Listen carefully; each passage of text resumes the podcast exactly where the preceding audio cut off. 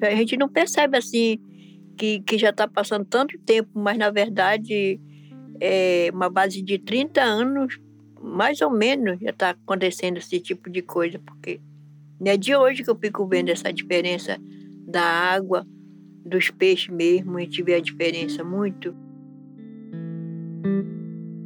Essa é a dona Teca, moradora da comunidade de Piquiatuba, na Floresta Nacional do Tapajós, a Flona, aqui no oeste do Pará. Claro, uma distância que você olhava assim, você via tudo lá no fundo. Hoje está completamente mudado, muito mudado mesmo, que até na beirinha do rio mesmo a gente vê a diferença aqui, você não dá para você enxergar, mas lá a areia que está no fundo, somente é aquela água amarelada. De onde que vem isso daí? A dona Teca fala com propriedade. Ela vive na beira do rio Tapajós, em uma casa toda aberta, com teto coberto de palha e uma vista impressionante para o rio. A cozinha e o giral, onde lava a louça, dão de frente para o Tapajós. Entre um afazer e o outro, entre uma visita e um cafezinho com tapioca, ela para para apreciar o rio. No pôr do sol, as águas ganham uma cor azul prateada. Mas em outros momentos, Dona Teca fica pensativa, um pouco melancólica. Os próprios peixes é contaminado e contamina a gente com essas coisas todas que vem, que a gente não sabe nem de onde que como fazer para se defender dessas coisas aí. Ela fala sobre uma mudança profunda do próprio rio. Muitas vezes a gente pega um peixe e aí vê aquela aquele coisa grudada assim na escama do peixe, aquela tipo um, um óleo, um óleo queimado assim no peixe, você vê. Se nos animais não estão assim, quanto mais a gente que come esse peixe, fica do mesmo jeito, fica poluído. E para Dona Teca, a origem desse barro todo é uma só. Esse povo que trabalha aí para cima e, e nessa garimpagem, essas balsas que, que fica aí, aí no rio.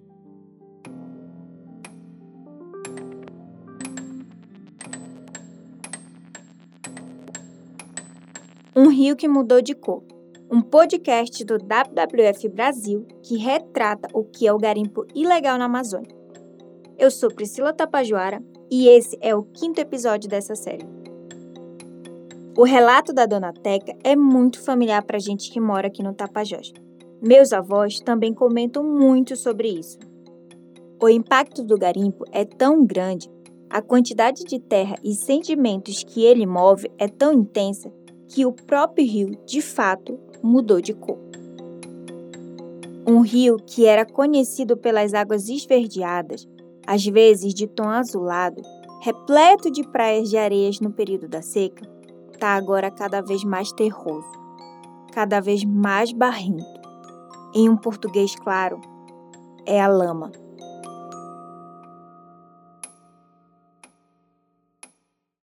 Mas por que, de fato, essa mudança de cor? E quais as consequências disso para quem vive aqui na margem do rio Tapajós? O Tapajós é caracterizado por um rio de águas claras, com coloração aparentemente esverdeada, e em suas características físico-químicas normais, possui pouco material particulado em suspensão. Essa é Laís Sampaio. Ela é pesquisadora da Universidade de São Paulo e faz seu doutorado justamente sobre o garimpo aqui na beira do rio. O rio Tapajós é formado pela junção dos rios Juruena e Telespires, no estado do Mato Grosso, e percorre uma extensão aproximadamente de 800 quilômetros até desaguar no rio Amazonas, já aqui no município de Santarém, estado do Pará. Ao longo de todo o seu leito e nos seus afluentes, é a ação humana que está transformando o rio. As terras indígenas Munduruku e Sai Cinza e a Floresta Nacional do Crepori são vizinhas. Mais de 30 mil quilômetros quadrados de mata, mananciais de água e lugares sagrados protegidos por lei. Mas debaixo desse pedaço da Amazônia, a apenas 30 metros de profundidade, está boa parte de uma das maiores reservas de ouro do mundo, a província aurífera do Tapajós. A mudança na coloração do rio Tapajós é resultado de um recebimento de carga de sedimentos acima do normal, o que acaba aumentando a turbidez e sólidos em suspensão neste rio. A abertura de lavras para o garimpo e todo o processo da atividade garimpeira expõe os solos amazônicos e, com o auxílio das intensas chuvas na região, o material particulado é carreado até os afluentes do rio Tapajós, como os rios das Tropas, o Crepuri, o Rato, o Jamanchim, até chegar no próprio rio Tapajós. E é muito sedimento, muita lama. Depois de duas horas de voo, já é possível ver os estragos provocados pelos garimpeiros, árvores e mananciais destruídos. Os garimpeiros abriram clareiras, construíram alojamentos e usaram máquinas para escavar a terra à procura de ouro, sem nenhuma licença ou cuidado ambiental. A Laís relembra que um laudo da Polícia Federal, feito em 2018, chegou à conclusão de que os garimpos da bacia do Tapajós despejam no mínimo 7 toneladas de sedimento por ano. O que equivaleria a dizer que a cada 11 anos, a atividade garimpeira despeja no rio Tapajós a mesma quantidade em massa de sedimentos que a Samarco despejou no Rio Doce em 2015, quando aconteceu o rompimento das barragens de rejeitos. Uma reportagem da InfoAmazônia, agência de notícias especializada em jornalismo de dados relacionado à Amazônia, fez uma análise surpreendente de imagens de satélites. Mostra que a mancha de sedimento gerado pelos garimpos de ouro na bacia do rio Tapajós já se estende por 500 quilômetros entre Jacareacanga até próximo do município de Santarém. E segundo este mesmo estudo, ao longo do rio, há mais de 2 mil dragas operando de forma ilegal e 850 garimpos localizados. E não é só isso. Todos esses sedimentos desaguam no rio Amazonas e de lá vão para o Oceano Atlântico. O resultado é que o próprio garimpo e o uso de fertilizantes na Amazônia estão influenciando mudanças climáticas no Oceano Atlântico e no Mar do Caribe. Isso faz o sargaço, uma água marinha flutuante, se proliferar loucamente. Tem a ver também, obviamente, com as técnicas que são adotadas. E esse aproveitamento da jazida sempre foi um aproveitamento ruim. A perda é muito elevada. O, a jazida ela é aproveitada apenas naquele filão, sempre naqueles é, teores mais elevados, então os teores mais baixos são negligenciados. Isso é o que se chama na, na, no código aí de mineração de um aproveitamento inadequado né, ou da lavra ambiciosa. Isso, por lei, não deveria acontecer né? mas na pequena mineração acontece. Você ouviu agora o Edson Mello, que é professor da Universidade Federal do Rio de Janeiro e há décadas pesquisa o garimpo na Amazônia. Ele explica que esse impacto ambiental aumentado tem a ver com a forma arcaica como o ouro é extraído. Então nós temos um aproveitamento ruim, temos é, toda uma tecnologia do ponto de vista da geologia, da engenharia de minas inadequado, porque são processos ainda rudimentares. Ainda que se faça uso de é, maquinários, é, eles fazem muito desmonte hidráulico, então tem água com muita pressão que faz o desmonte do barranco quando o minério ele está no barranco. Mas afinal, Quais são os impactos dessa mudança no rio Tapajós para quem vive dessas águas? O excesso de sedimentos no rio Tapajós e nos seus afluentes reduzem a visibilidade na água, e isso compromete a biodiversidade aquática. Ou seja, há espécies de peixes que não se adaptam a essa água mais barrenta. E aí, as aldeias indígenas e comunidades ribeirinhas têm sentido essa mudança na pele, ou melhor, no prato, porque boa parte da nossa alimentação é baseada na pesca. Um exemplo dessa percepção acontece no assentamento agroextrativista Montana em Mangabal, que pertence ao município de Taituba e está localizado no Alto Tapajós, onde pescadores de comunidades desse assentamento já percebem a dificuldade para realizar suas atividades de pesca por conta da maior turbidez, que tem exigido deles um maior esforço para capturar o pescado.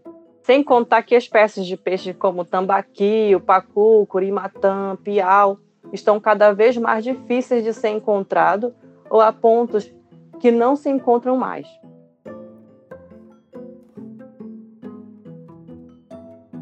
A gente tem falado aqui do garimpo como um ecossistema que tem muitas relações diferentes envolvidas. Acontece que ele se impõe sobre o outro ecossistema, que é o ecossistema amazônico em que cada animal, cada formação geológica, cada rio está evoluindo junto há milhares e milhares de anos. E o garimpo simplesmente destrói esse equilíbrio delicado de vários jeitos. Os pescadores têm percebido e relatado um comprometimento dos alimentos dos peixes, como é o caso do lodo nas pedras, que, segundo os pescadores, alguns tipos de peixes se alimentam desse lodo, que é uma matéria orgânica. Contudo, o aumento de cargas de sedimentos compromete a presença desse material nas pedras. Pegar peixe grande hoje é motivo de felicidade. E muita gente se contenta com peixinho pequeno, especialmente no inverno, época de mais chuvas, quando a cheia dos rios faz com que os peixes fiquem dispersos por áreas ainda mais amplas. De uns tempos para cá, é cada vez mais comum os peixes de cativeiro, que são criados em tanque. Então imagina só essa situação. Nossos pais e avós pescavam peixe grande no rio, mas por causa dos garimpos e fluxos das balsas, eles sumiram. Aí a gente tem que comprar peixe de cativeiro, gastar mais dinheiro e ainda por cima incentivar uma indústria que gera muito estrago aqui na Amazônia, a da soja porque esses peixes criados em tanques só fazem comer ração de soja, que cresce na Amazônia por causa de ação de agrotóxicos e fertilizantes.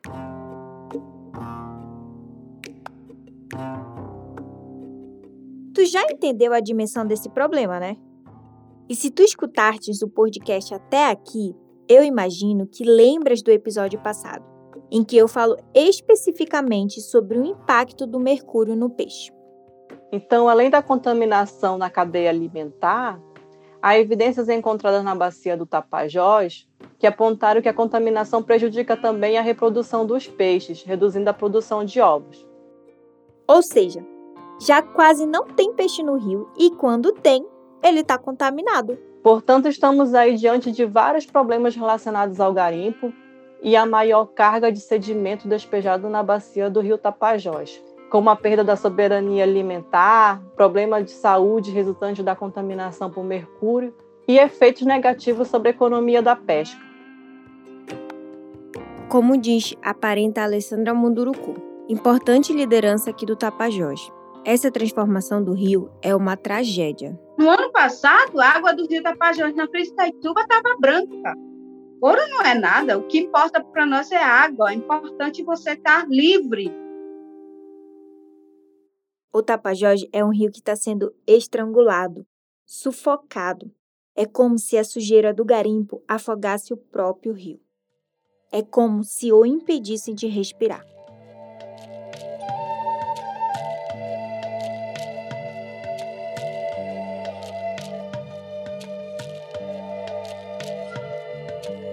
Às vezes acho que dá para falar mesmo em um fluvicídio, uma tentativa de assassinar um rio. E claro, junto com o assassinato do rio, vem a morte de todos nós que estabelecemos uma relação muito íntima com os fluxos das águas.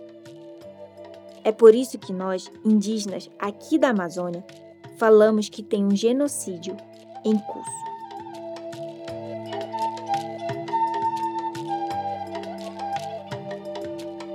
Porque para a gente é muito difícil imaginar nossas vidas sem a floresta, sem os bichos e sem o rio.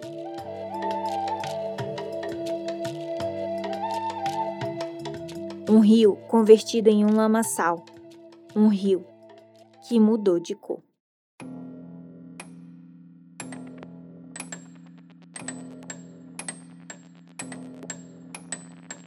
No próximo episódio, eu converso com um jornalista e uma pesquisadora que tem se dedicado a tentar entender a extensão do lobby dos garimpeiros entre políticos, chegando ao alto escalão do governo, em Brasília. Assine o podcast no seu tocador preferido para não perder nenhum episódio. E vem ser um aliado para barrar o garimpo em terras indígenas. Acesse chagasdogarimpo.com.br e faça parte. Esse é um projeto do WWF Brasil com produção da Trovão Mídia. A pesquisa e o roteiro deste episódio é de Fábio Zucchi. Edição de som de Tomás Xavier e trilha original do Estúdio O. Eu sou Priscila Tapajoara. Nesse episódio, a gente utilizou áudios de Fantástico, Jornal da Band, Articulação dos Povos Indígenas do Brasil e Câmara Record.